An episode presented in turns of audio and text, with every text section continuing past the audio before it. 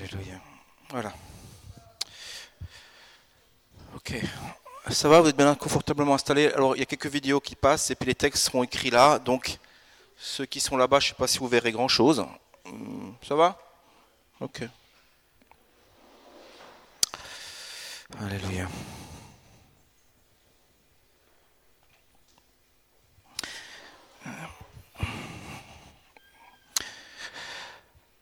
Ok.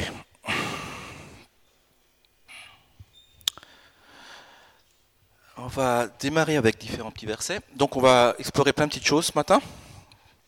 Un petit repas euh, gastronomique. Et on va commencer par ce premier verset. La gloire de Dieu, c'est de cacher les choses. La gloire des rois, c'est de sonder les choses. Dieu mis à cacher des choses. Mais pour qu'on les trouve. Il y avait cette fameuse coutume dans la région, euh, euh, alors qui existe plus en Alsace qu'ailleurs avec le lapin de Pâques, on cache des œufs à Pâques dans le jardin, mais c'est pour que les gamins les trouvent. Sinon ça n'a aucun sens. Tout est perdu, c'est jeté à la poubelle.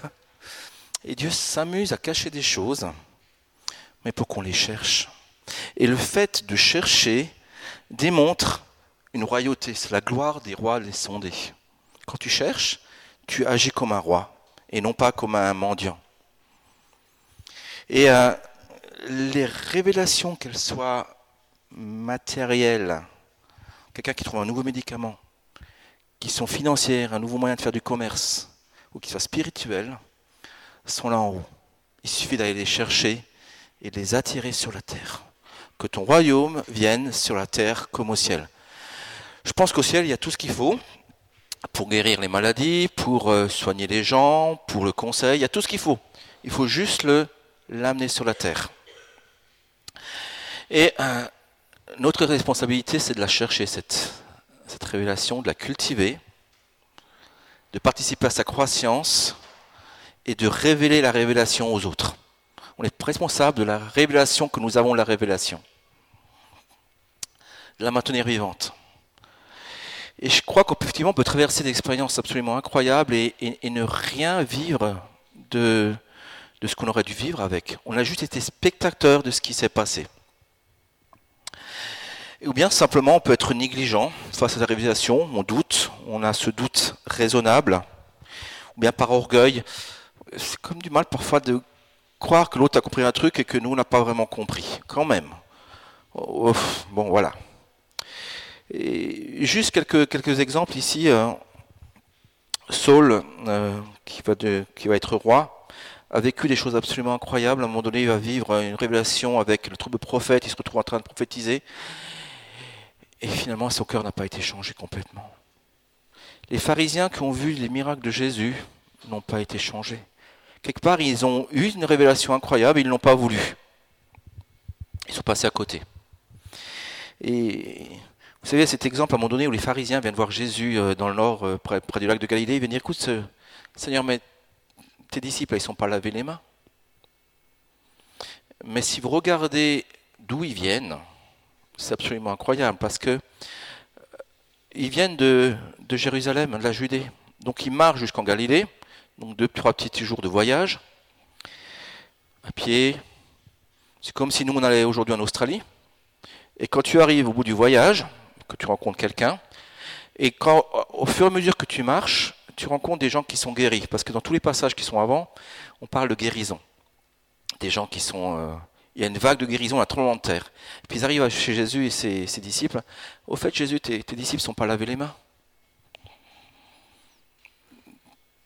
Comment tu vas recevoir ça si tu as fait. Quelqu'un vient faire deux jours de voyage, tu arrives chez toi et le seul truc qui te dit écoute, tu t'es pas lavé les mains. Et je crois que simplement les pharisiens ont voulu fermer leurs yeux à la révélation. Les villes, Sodome et Gomorre avec quelque chose de pas très bien.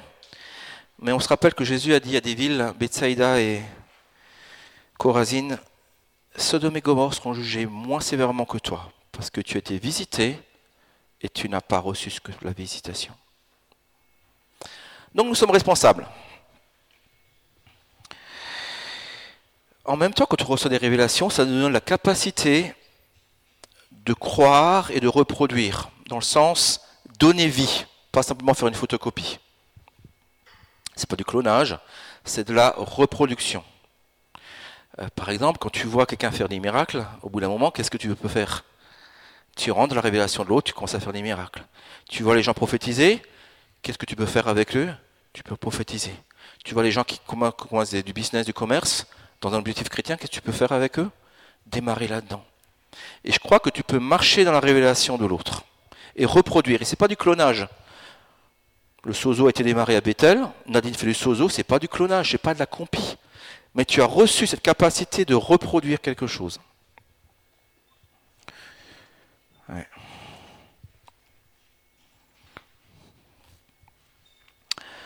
Oups. Ça décide de pas marcher maintenant. Une petite question très rapidement. Qu'as-tu lu pendant les vacances cet été Qu'as-tu fait? Quel séminaire as-tu regardé? Quel DVD Je crois que c'est important que tu te nourrisses.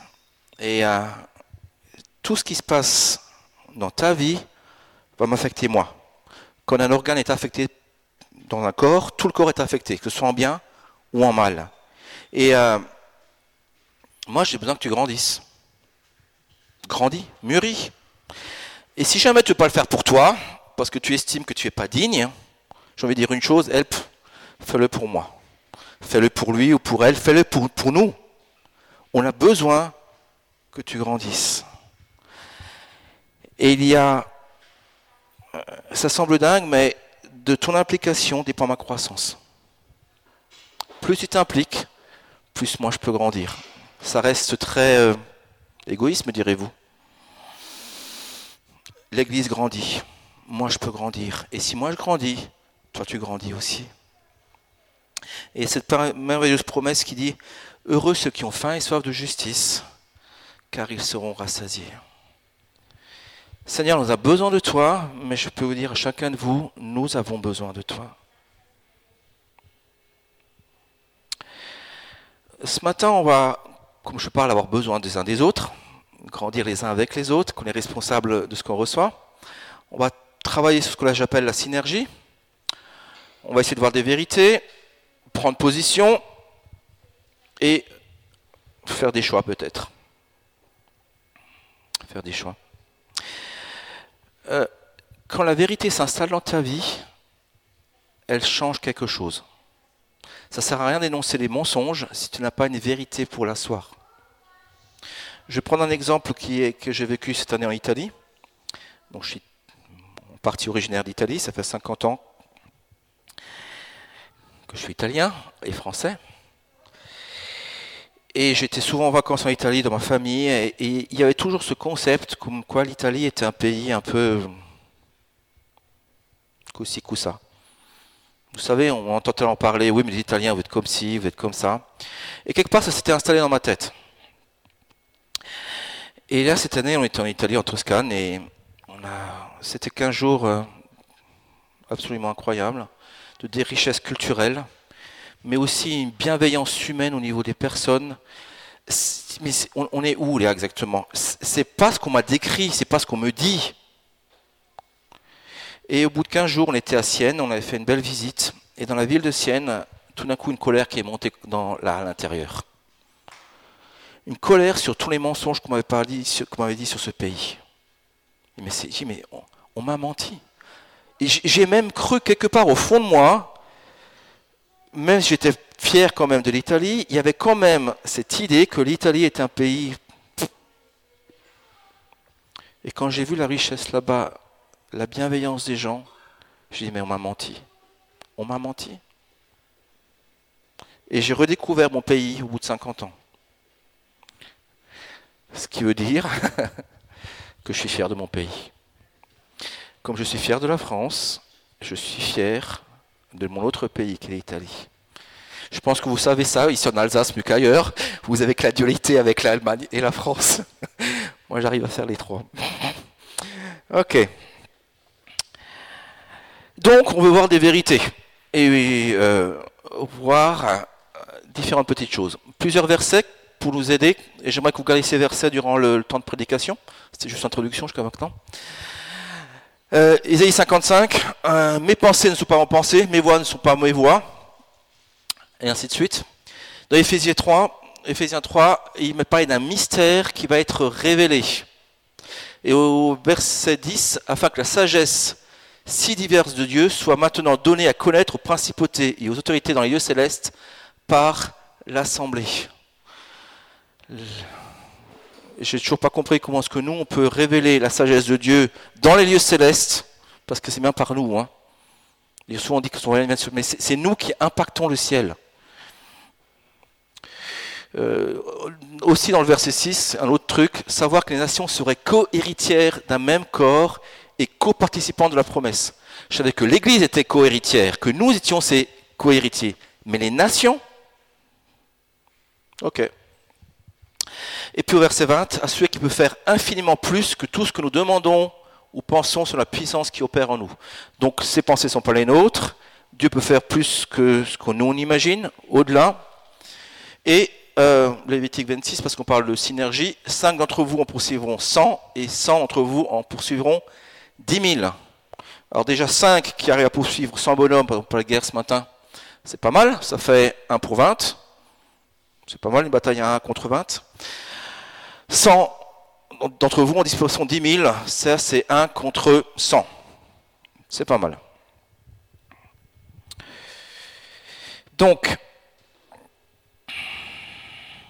le premier passage que je vais, on, va rapidement voir, c'est l'histoire de, Luc, de, la naissance de, dans Luc, de la naissance de Jean-Baptiste et de Jésus.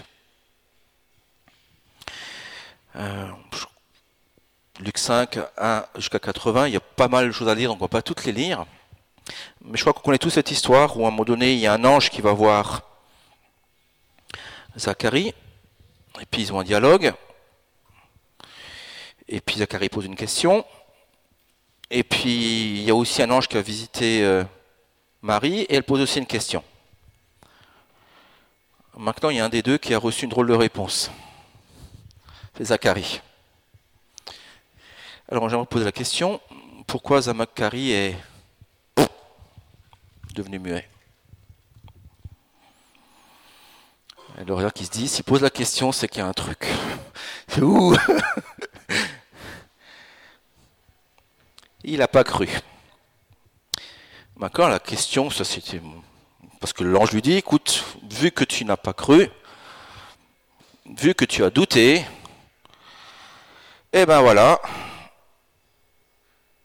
tu pourras en parler un peu plus tard quand les choses seront réalisées. Alors, la question que je vais vous poser maintenant, qu'est-ce que Zacharie n'a pas cru?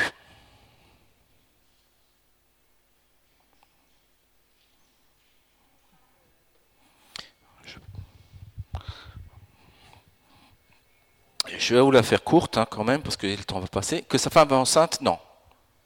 Ah non, J'irai, euh, à un moment donné, Zacharie va dire, mais c'est quoi le signe?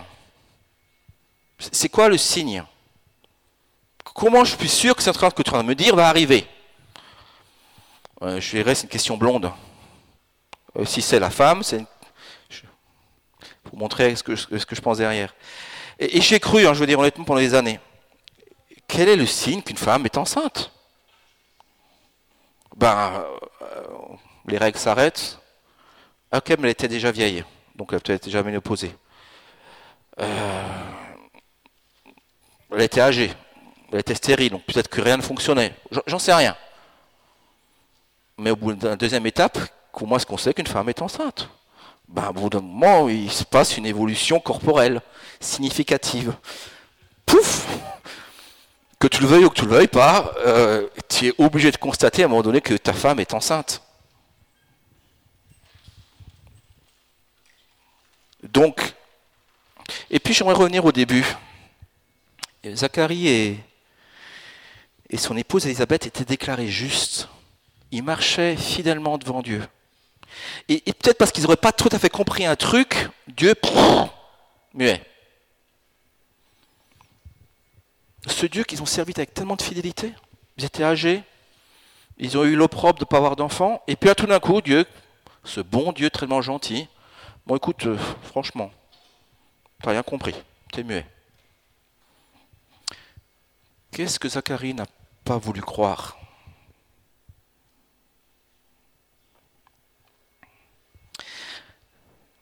J'aimerais revenir un tout petit peu en arrière sur euh, ce qui se passe à ce moment-là. Zacharie est dans le temple et il présente l'offrande pour qui? Il n'est pas seul. Tout le peuple était dans l'intercession. Il dit que tout le peuple est en train de prier et présenter l'offrande du soir. Et il y avait une prière de tout le peuple qui disait, Seigneur, sauve-nous. Seigneur, sauve-nous, on a besoin de te voir. Quand nous, ici, compris, alors bien sûr, on va prier pour les raisons personnelles, mais quelle est l'idée principale qu'on veut? Seigneur, viens. On l'a encore dit ce matin, que ton règne vienne. Et puis parfois, quand Dieu répond, ah ouais, mais ça va vraiment arriver? Je vais juste revenir sur deux, trois passages de la prophétie qu'a reçu les paroles de l'ange. Verset 10, toute la multitude du peuple priait dehors à l'heure du parfum. Ils étaient tous là en train de prier et intercéder. Donc ce n'était pas que la prière de Zacharie. Zacharie était le sacrificateur qui portait la prière du peuple. Il avait un mandat pour le peuple, sacrificateur. Et un ange du Seigneur le parut se tenant droit devant l'autel des parfums. Et Zacharie, le voyant, fut troublé et la crainte le saisit. L'ange lui dit, ne crains pas, Zacharie, parce que tes supplications ont été exaucées tes supplications à toi, mais là-bas, il est en train de servir. Il est sacrificateur pour la nation. Ta femme t'enfantera un fils, tu appelleras son nom Jean, il sera pour toi un sujet de joie d'allégresse, et plusieurs se réjouiront en sa naissance, car il sera grand devant le Seigneur. Il ne boira ni vin ni cervoise, il sera rempli de l'Esprit Saint déjà dès le vent de sa mère, et il fera retourner plusieurs des fils d'Israël au Seigneur leur Dieu. Il ira devant lui dans l'esprit et la puissance d'Élie pour faire retourner le cœur des pères vers les enfants et les désobéissants à la pensée des justes pour préparer au Seigneur un peuple bien disposé. Que contient ce passage?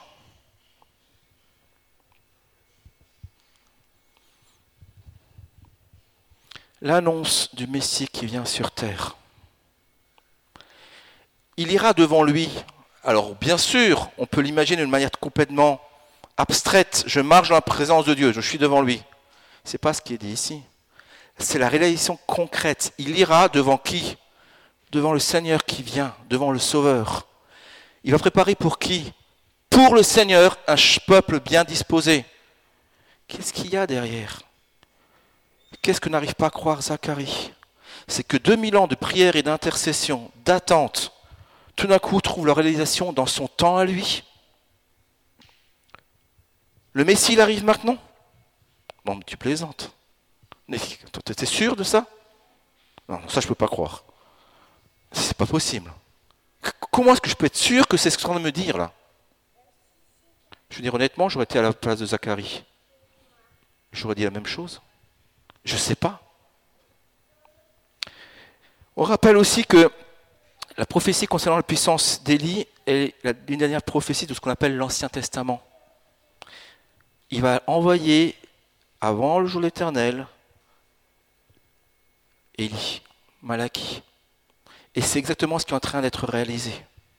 Et ce que Zacharie n'arrive pas à croire, c'est pas que sa femme aura un enfant.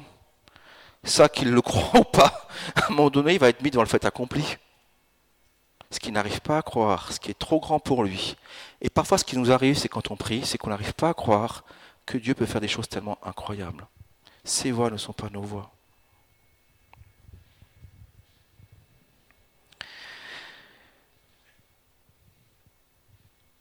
Zacharie va. Donc, c'est la première fois où l'annonce du Messie est faite.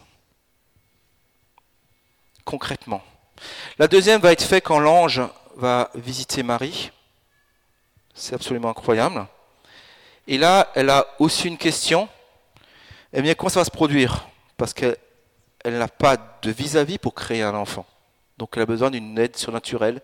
Et l'ange lui explique comment ça va se passer. Mais elle n'a pas mis en doute. Elle n'a pas dit bah, comment je vais croire que c'est vraiment le Fils de Dieu? Non, c'est comment les choses vont se passer, ce qui est différent.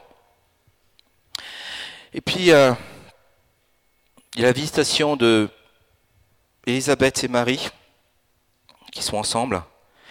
Et euh, ce qui est fantastique, c'est de voir comment Dieu peut être puissant et comment est-ce que les choses se réunissent, ça fait pouf, synergie. Au moment où, Marie arrive, alors euh, Marie est enceinte, euh, c'est un grain de riz qu'elle a là. Et la taille du bébé dans le ventre d'Elisabeth, c'est à peu près une pêche qui pèserait quarantaine de grammes. Donc c'est pas, pas très lourd et c'est gros comme ça. Et au moment où les choses arrivent, les deux esprits des deux gamins qui sont tellement petits fusionnent, ça fait un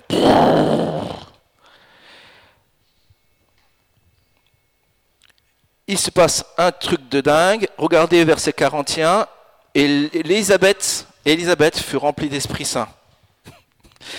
C'est pas les bébés qui, sont, qui ont besoin d'être remplis, c'est qui? C'est la maman. Au verset 41, au moment où Marie arrive, l'entend sa salutation, ça fusionne, elle est remplie d'Esprit Saint, et après on voit Marie continuer à prophétiser. Et puis après, euh, Marie repart, et euh, à ce moment-là, le papa va ramener, va reprophétiser les paroles de l'ange, et cette fois-ci, il a compris, entre, deux choses, on peut être on peut avoir un manque de foi et Dieu peut se servir quand même de toi. Zacharie, il a été un signe pour beaucoup parce que muet pendant une dizaine de mois.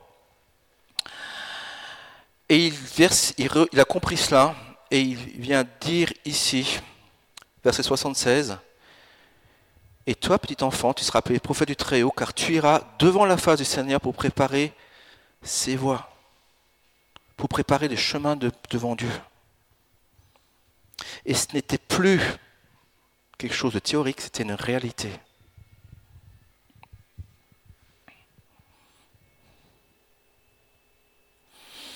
Jean qui était un ministère de feu absolument incroyable. Je vais faire court, je vais passer à autre chose.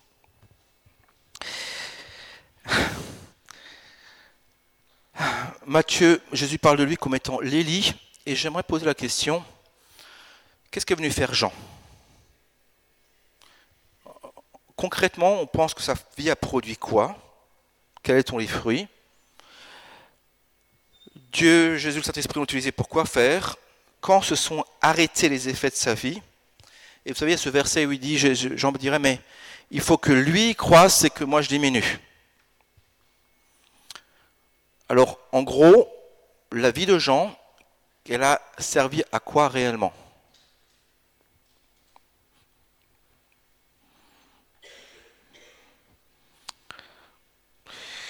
Alors c'est clair que pendant son ministère sur terre, il a beaucoup parlé de Jésus, qui allait venir, dans le sens il a appelé à la repentance et au changement de, vie.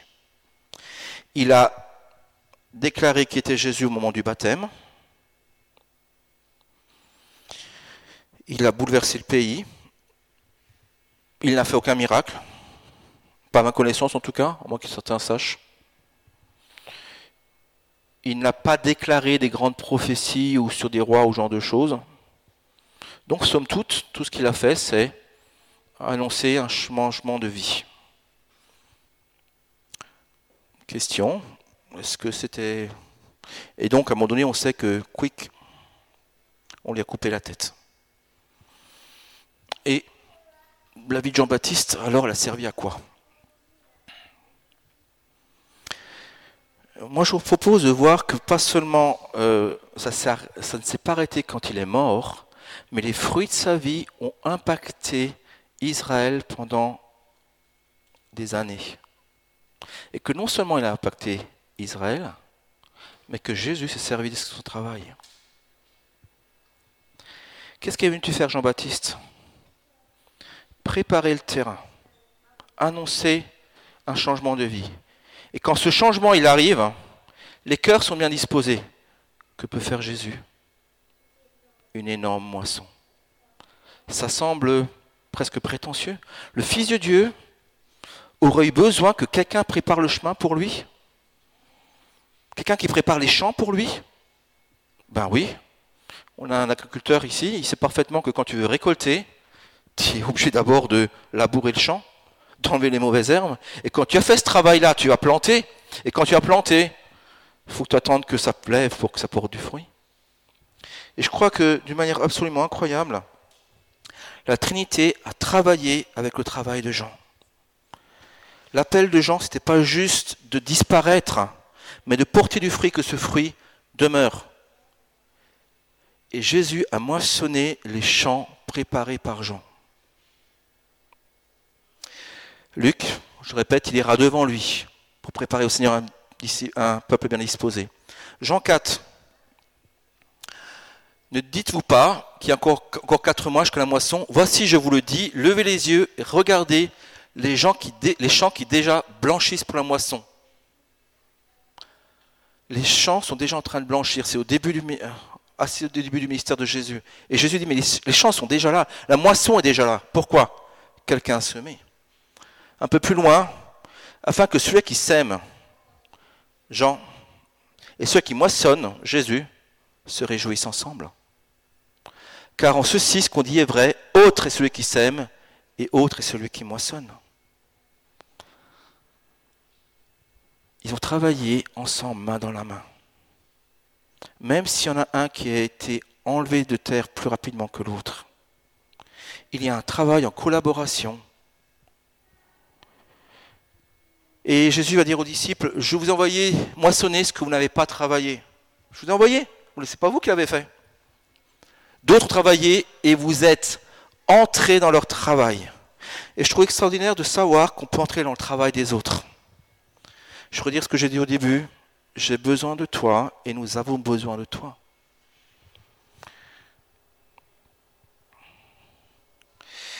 Et donc tout ne dépend pas de nous, c'est-à-dire moi, mais de, nous. Et ce que Jean a fait pour Jésus, Jésus l'a fait pour nous? Les chants étaient préparés. Maintenant pour l'Église. Il y a eu deux vagues. La première avec Jean, la deuxième avec Jésus. Elles se sont rejointes. Elles ont balayé le pays en un seul mouvement de puissance. C'est ce qu'on appelle la synergie.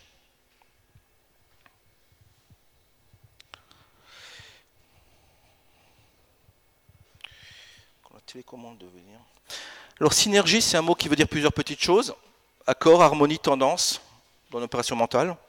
On est d'accord avec l'autre. Action dynamique de cohésion dans un groupe, envie d'une fin commune, donc dans un groupe où on travailler ensemble. Action coordonnée de plusieurs systèmes, organes, éléments, d'où résulte l'accomplissement d'une fonction. Donc, d'une manière plus ou moins intuitive, organe, élément, on arrive à une chose. Et addition d'effets ou potentialisation de l'action il y a quelque chose qui, à un moment donné, arrive à un autre potentiel.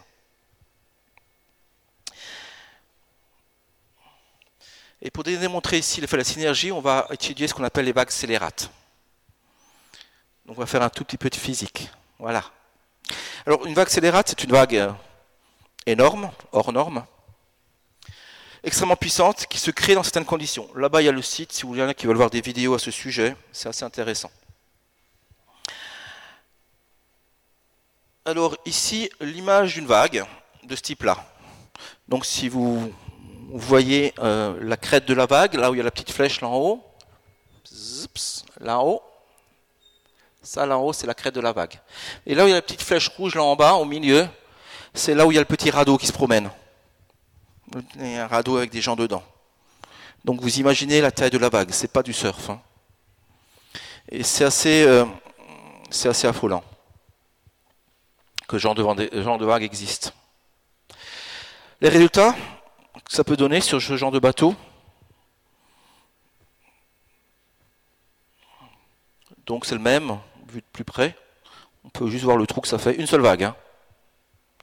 Alors le principe est le suivant. Alors ça a été démontré grâce à la physique quantique les mathématiques modernes normales n'ont pas réussi à l'exploiter, à le démontrer, et c'est seulement une dizaine d'années qu'on sait comment ça fonctionne, comment est-ce qu'on arrive à avoir ce genre de vague.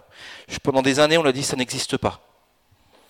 Sauf qu'au bout d'un moment, avec les moyens actuels, c'était fini. Donc au début, il y a des tempêtes avec des houles euh, assez fortes, des vagues de 10-12 mètres. Et puis tout d'un coup, il y a une vague qui va sortir parce qu'une autre va donner son énergie. Elle va continuer à grandir, elle va prendre l'énergie de l'autre, l'autre elle-même va disparaître. Intéressant que l'histoire de Jésus, il faut qu'il croisse et que je diminue. Et ça va donner une vague énorme. Donc ici, euh, deux courbes. Euh, celle de gauche, c'est la courbe réelle d'une vague qui a été mesurée sur une plateforme pétrolière en 95, qui a atteint pas loin des 30 mètres. Et l'autre à côté, c'est la courbe théorique que donnent les mathématiques. Euh, d'autres bateaux, donc ici un porte-avions qu'on voit avec quelques petits dégâts. Ici là, on voit un énorme trou. Sur le côté à droite, on peut voir l'échelle pour donner une dimension de la taille humaine. Un autre bateau. C'est intéressant parce qu'on a l'impression que c'est un dessin, comme dans les dessins animés, vous savez, c'est pas rien. Voilà. Donc, une puissance absolument phénoménale.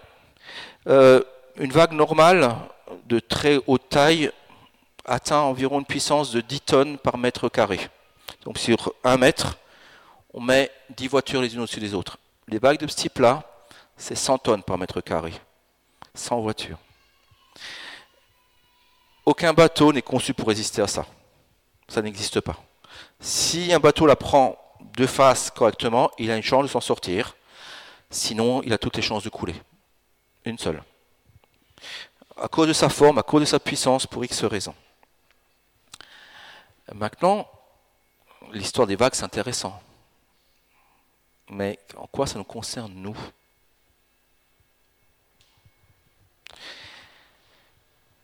Je crois que Dieu a fait pareil avec Jean et Jésus. Il y a à un moment donné une énorme vague qui s'est préparée, une a diminué, l'autre est montée, ça a balayé le pays, ça a balayé tout ce qu'il y avait devant. Certains ont essayé de résister, mais ont été emportés. Et puis après, je propose qu'on fasse un autre temps où il y a eu un, temps de feu sur la terre. Oups, c'est pas ça, on l'a déjà vu. C'est le moment de la Pentecôte. Vous connaissez toute cette histoire aussi? Acte 2. Il se passe plein de trucs. Et euh, il y a ces langues de feu qui viennent sur la vie des gens. Et puis, euh,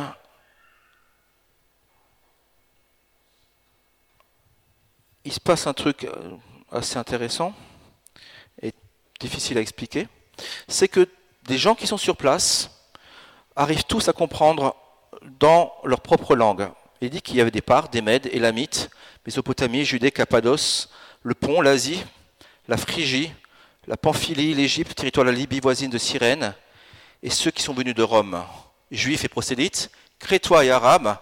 Et mais comment les entendons parler des merveilles de Dieu dans nos propres langues? Comment est-ce que c'est possible? Alors juste, euh, parce que Dieu est un Dieu de stratégie, j'aimerais juste rappeler que Dieu s'amusait avec, avec les dates des... Euh, avec les dates. Et il a trouvé le moyen d'aller au-delà de ce qu'on peut imaginer et penser. Quand Jésus est décédé, il avait déjà un héritage incroyable sur terre de miracles et de puissance. Au moment de sa mort, on rappelle qu'il y a eu plusieurs événements. D'abord les ténèbres. Alors, pourquoi je parle de ça? Parce que euh, pour les Juifs, il était important de visiter régulièrement Jérusalem et d'y passer les fêtes. Et les fêtes importantes étaient Pâques, la Pentecôte, euh, qui était là-bas. Et souvent, ceux qui venaient de très loin restaient sur place. Et donc, ils ont pu assister à un truc incroyable, les ténèbres sur la terre, le tremblement de terre au moment de sa mort, le tremblement de terre au moment de sa résurrection, les corps qui ont ressuscité, donc les gens qu'on a vu se promener en ville, euh, ça c'est arrivé après la résurrection de Jésus. Ceux qui ont pu assister à la nuée témoin qui est partie euh, de tous ces ressuscités qui sont partis avec Jésus au, au moment de l'ascension. Et puis pendant dix jours, plus rien. Une espèce de grand silence. jusqu'à la Pentecôte. J'imagine juste la tête des gens, comment est-ce que ça a dû cogiter. Parfois, ce qui est terrible, c'est quand il ne se passe rien. On dit, mais qu'est-ce qui se passe maintenant? On fait quoi? Il ne se passe rien. Et puis, au moment de la Pentecôte, le vent arrive, les flammes de feu arrivent, une révélation de la compréhension arrive. Et à ce moment-là, des gens vont être convertis par milliers. Il est dit à un moment donné que, au verset 40, ceux qui acceptèrent sa parole furent baptisés, le nombre des disciples augmenta d'environ 3000 âmes. Et après, verset 47, et le Seigneur ajoutait chaque jour ceux qui étaient sauvés. Donc ce truc-là s'est passé là. Ce petit machin. Et ensuite, quelle était la stratégie de Dieu pour évangéliser les nations?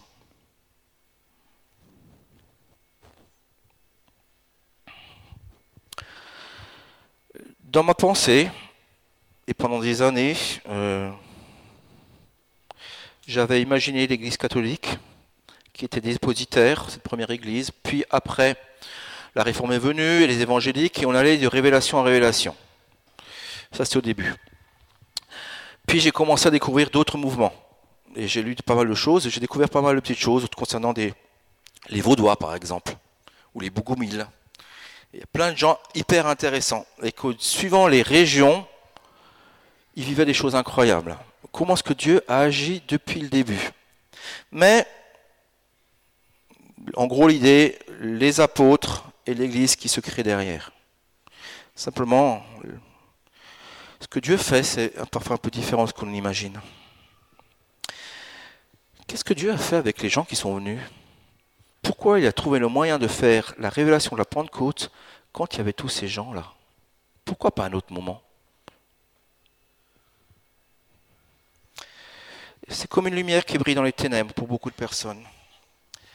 Alors, on va juste voir, c'est écrit un peu petit, je suis désolé, mais euh, sur la droite, les parts, ça touche plus ou moins ce qu'on appelle aujourd'hui euh, l'Iran. Les Mèdes, nord de l'Iran.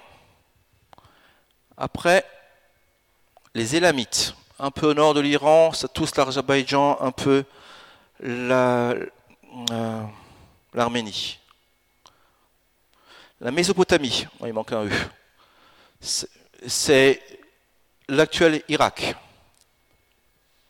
la Judée bien sûr, la Cappadoce, nord de Turquie, ça touche l'Arménie, le pont, Turquie, Asie, Turquie elle-même, Phrygie, Pamphylie, Égypte, Libye, Cyrène, Rome, des Crétois, des Arabes. Qu'ont fait ces gens quand ils sont retournés chez eux? Ils ont fait quoi? Je peux vous dire que ça, c'était la première vague qui a été envoyée. Le Saint-Esprit n'a pas attendu les apôtres, ni personne d'autre. Ces gens-là ont reçu une révélation incroyable. Ils ont vécu un temps absolument bouleversant. Quand vous vivez ça chez vous, vous faites quoi? Hé, tu sais ce que j'ai vécu? Ils ont fait quoi? Ils sont retournés chez eux, parler. Les Élamites, d'ailleurs, ils viennent de la région de Suse. Suse, c'est l'histoire de la reine d'Esther. Connaissez Esther? C'est la même région? Et à ce moment-là, quelques jours après la Pentecôte, quand ces gens ont dû repartir chez eux, ils sont partis avec la bonne nouvelle dans leur sac. Et ils sont allés annoncer à tous ces gens-là le royaume de Dieu. Ils disent, ouais, Dieu fait au-delà de ce qu'on peut imaginer et penser.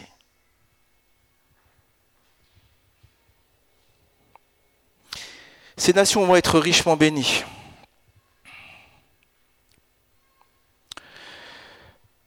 Elle s'est répandue.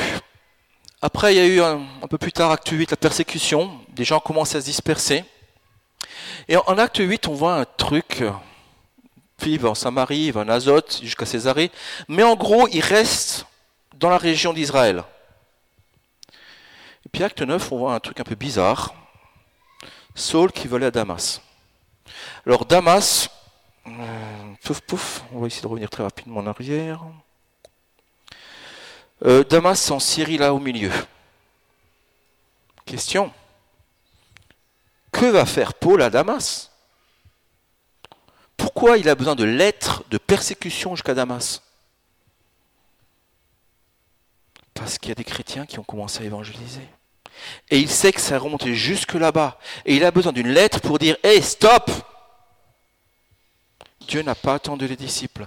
Corneille, conversion, verset 11, les disciples qui sont obligés de se chamailler pour savoir est-ce que vraiment l'évangile doit être prêché aux non-chrétiens. Dieu ne les a pas attendus. Les, apôtres se, se chamaillent. La vague, elle est déjà partie. Ils sont sur le bord du rivage, à attendre. Et finalement, on va partir. On va plutôt découvrir que Barnabas et Paul vont arriver jusqu'à Antioche. Et on va attendre acte 13 pour le premier voyage missionnaire. En gros, 15 ans après la Pentecôte. Dieu n'a pas attendu 15 ans. Et Dieu n'a pas envie d'attendre 15 ans. Et je crois qu'un des, des, impacts tellement puissants de quand Paul est parti, c'est parce que le terrain avait été préparé. L'Élie avait été envoyé dans les terrains, sur les terres, pour que quand Paul allait venir, l'évangile allait produire du fruit en abondance. La Turquie, c'est un des pays où on retrouve les sept églises. Intéressant parce que ce pays-là, on avait des des gens de Pamphylie, Asie, Phrygie, et on voit juste derrière les fameuses sept églises. Au niveau de Cappadoce, Pont et la Med, c'est une des régions qui s'est premièrement déclarée en tant que royaume chrétien. L'Arménie vers, Vincent nous en parlera, vers l'an 300. Pas en Europe. Eux, ils ont dit, mais notre royaume est chrétien. En l'an 300. La Géorgie, 10-20 ans plus tard. Et ça s'est répandu. Alors, j'ai mis quelques étoiles pour rappeler que Corinthe, Thessalonique, euh, pas Éphèse, je sais plus, bref, les villes, c'était une vague qui est partie et tout le Moyen-Orient autour de la Méditerranée a été touché. Cinq d'entre vous en poursuivent 100 et 100 poursuivent 10 000. Je crois que Dieu n'a pas changé de plan. Hein. Il veut toujours qu'on s'unisse pour créer des vagues de puissance. Mes pensées ne sont pas vos pensées. Je crois que Dieu n'a pas besoin d'attendre que nous, on se décide à faire quelque chose il peut faire au-delà de ce qu'on peut imaginer.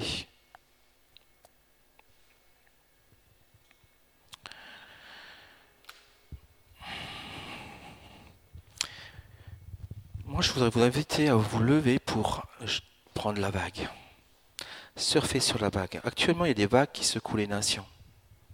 Et on est au bénéfice de ces vagues. On travaille avec la vague de, qui vient du Mexique, avec Richard. On travaille avec ce qui vient d'Allemagne. On travaille avec la nation de France. On travaille avec ce qui vient de Reading. Les vagues sont là. Pour qu'une vague plus puissante que les autres puisse se lever. Mais Dieu a besoin que tu te lèves. Pour dire, oui, moi je crois cela. Je veux rentrer dans cette dynamique de puissance. Et je crois que si je marche avec toi, alors une vague gigantesque peut se lever pour détruire les œuvres de l'ennemi et asseoir la puissance de Dieu. Et personne n'est trop petit ni trop grand pour ne pas faire partir de la vague. La seule chose, c'est que parfois, c'est nous-mêmes qui nous voyons comme un peu indignes. Dieu nous parle parfois, et puis on n'y croit pas. C'est l'histoire de Zacharie. Dieu, quand tu lui as enfin répondu, il n'y a pas cru.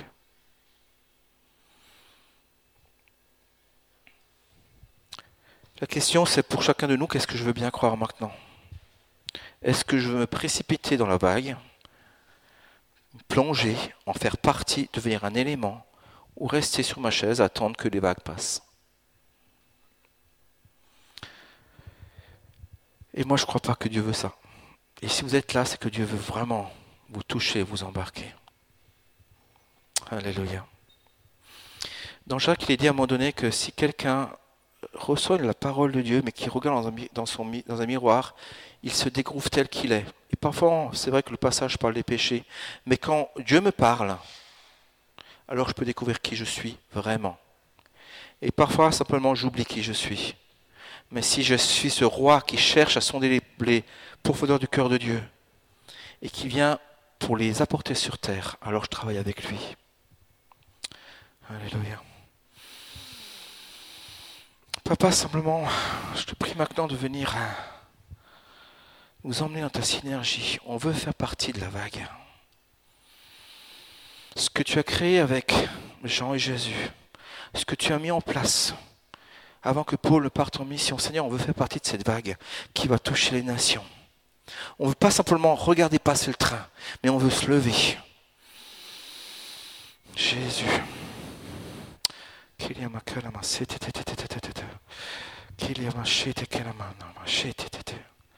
Et je parlais maintenant à toute peur, toute confusion qui viendrait s'opposer contre ton royaume qui vient. Que ton royaume vienne sur la terre comme au ciel, c'est ce que nous désirons, papa. Nous appelons ton royaume à venir, à habiter en puissance dans nos vies et à te faire de nous les instruments de puissance. Merci pour les révélations que tu donnes aux uns et aux autres. Merci pour la révélation commune. Jésus, papa, on veut te bénir pour la vague qui vient. Une nouvelle vague sur l'Europe. Une vague de puissance avec signes et prodiges, miracles et guérisons. Une vague prophétique comme il n'y en a jamais eu. Une vague plus forte et plus grosse qu'il n'y en a jamais eu. Parce qu'elles vont fonctionner avec les vagues des nations, de ce qui est prévu dans les autres pays. Merci parce que tu nous unis. Merci pour l'énergie qui coule du ciel sur la terre et de la terre vers le ciel. Jésus.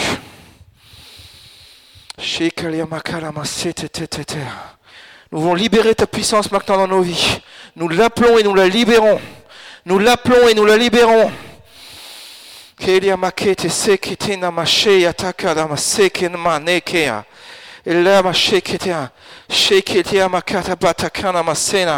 J'appelle chacun de vous à vous lever sur votre, là où vous êtes et à devenir puissant, à être puissant, à être puissant, à travailler en avec de puissance. J'appelle les signes et les prodiges à vous accompagner, les miracles et les prophéties. Seigneur, tu ne nous envoies pas sur la terre, démunis, mais avec puissance et force. J'appelle les signes et les puissances à vous accompagner. Les signes, les miracles, actions de puissance. J'ouvre les yeux et les oreilles afin que la prophétie coule, que les visions coulent. Tu as dit que dans ce jour-là, tu enverrais ton, esprit sur nous, que nous pourrions prophétiser, que nous aurions des songes et des visions. J'appelle les songes et les visions à se manifester. Du ciel sur la terre, du ciel sur la terre. Réveille-toi. Tu es un héros puissant. Tu es fait pour vaincre. Tu es fait pour dominer. Tu es fait pour dominer, pour régner. Avec puissance et autorité. Makala domine. Domine sur les craintes, la peur et la confusion. Domine. Tu es appelé à régner avec ton roi, à marcher avec lui dans sa puissance. Et je bannis toute peur maintenant, toute confusion qui pourrait s'opposer à ton œuvre. Je lis l'esprit de peur et je délie ta vie. Je délie ta vie. Je délie ta vie. Je délie ta vie. Et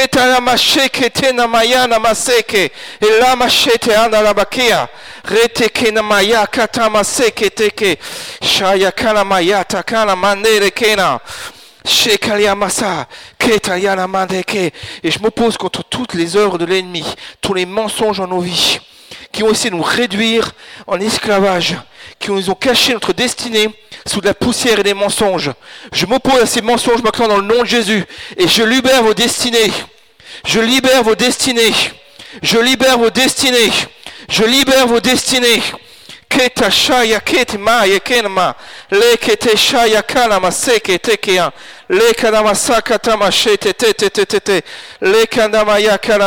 Yes yes c'est bien merci je continue à prier, mais je pense que si d'autres veulent venir s'avancer, on va prier les uns comme pour les autres. S'il y a la musique qui veut se mettre, c'est super. Alléluia. J'appelle ta vie à être manifestée. Une vie de puissance. Une vie de puissance. Je dis ton onction est sur moi. Je dis ton onction est sur moi. Je dis ton onction est sur moi pour proclamer une année de grâce. Une année de grâce. Ton onction est sur moi. Je propose de proclamer ces mêmes paroles. Dites, ton onction est sur moi. Ton onction est sur moi. Ton onction est sur moi. Pour proclamer une année de grâce. Pour proclamer aux captifs leur libération. Ton onction est sur moi. Ton onction est sur moi, papa. Ton onction est sur moi. Je suis ton fils bien-aimé. Tu m'aimes. Tu m'aimes. Tu m'as choisi pour ce temps. Pour porter la vie pour porter la vie avec puissance. J'appelle ta vérité à être manifestée. La vérité. La vérité qui affranchit, qui libère. La vérité. La vérité.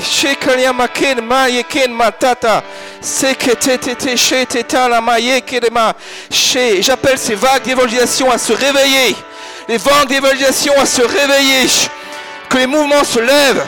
C'est qu'il y a un nouveau mouvement, un nouveau mouvement, un nouveau mouvement. C'est qu'il y a makara basse que te te te te. Chez Kaliana maker mahenke.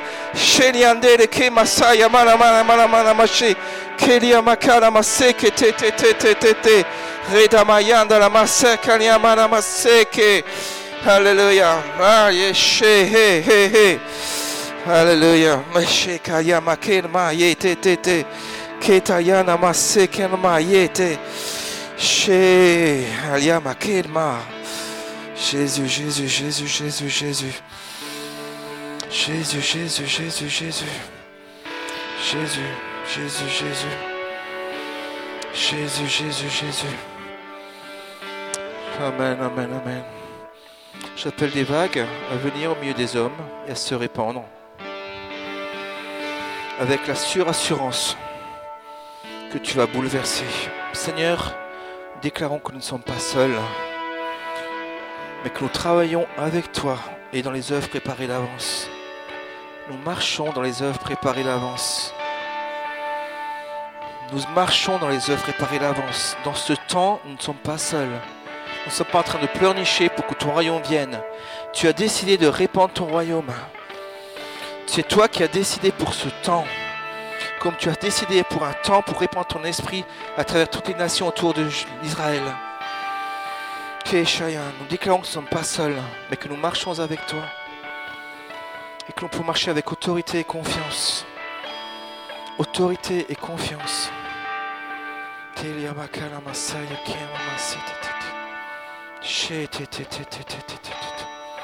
Merci pour ton onction. Merci pour les sons du ciel qui viennent ensemencer la terre. Merci pour les sons du ciel qui veulent ensemencer la terre. Merci papa, merci papa.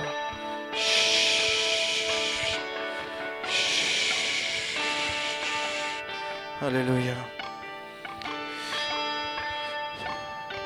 Je prends encore un temps de prière avec de la musique et ceux qui veulent partir.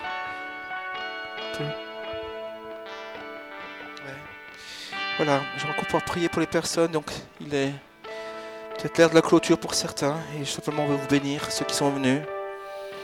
Passez un bon dimanche, recevez sa grâce, sa bénédiction à profusion. Recevez sa vie. Et euh, simplement pour ceux qui restent, on va simplement encore prier un temps. Alléluia Jésus.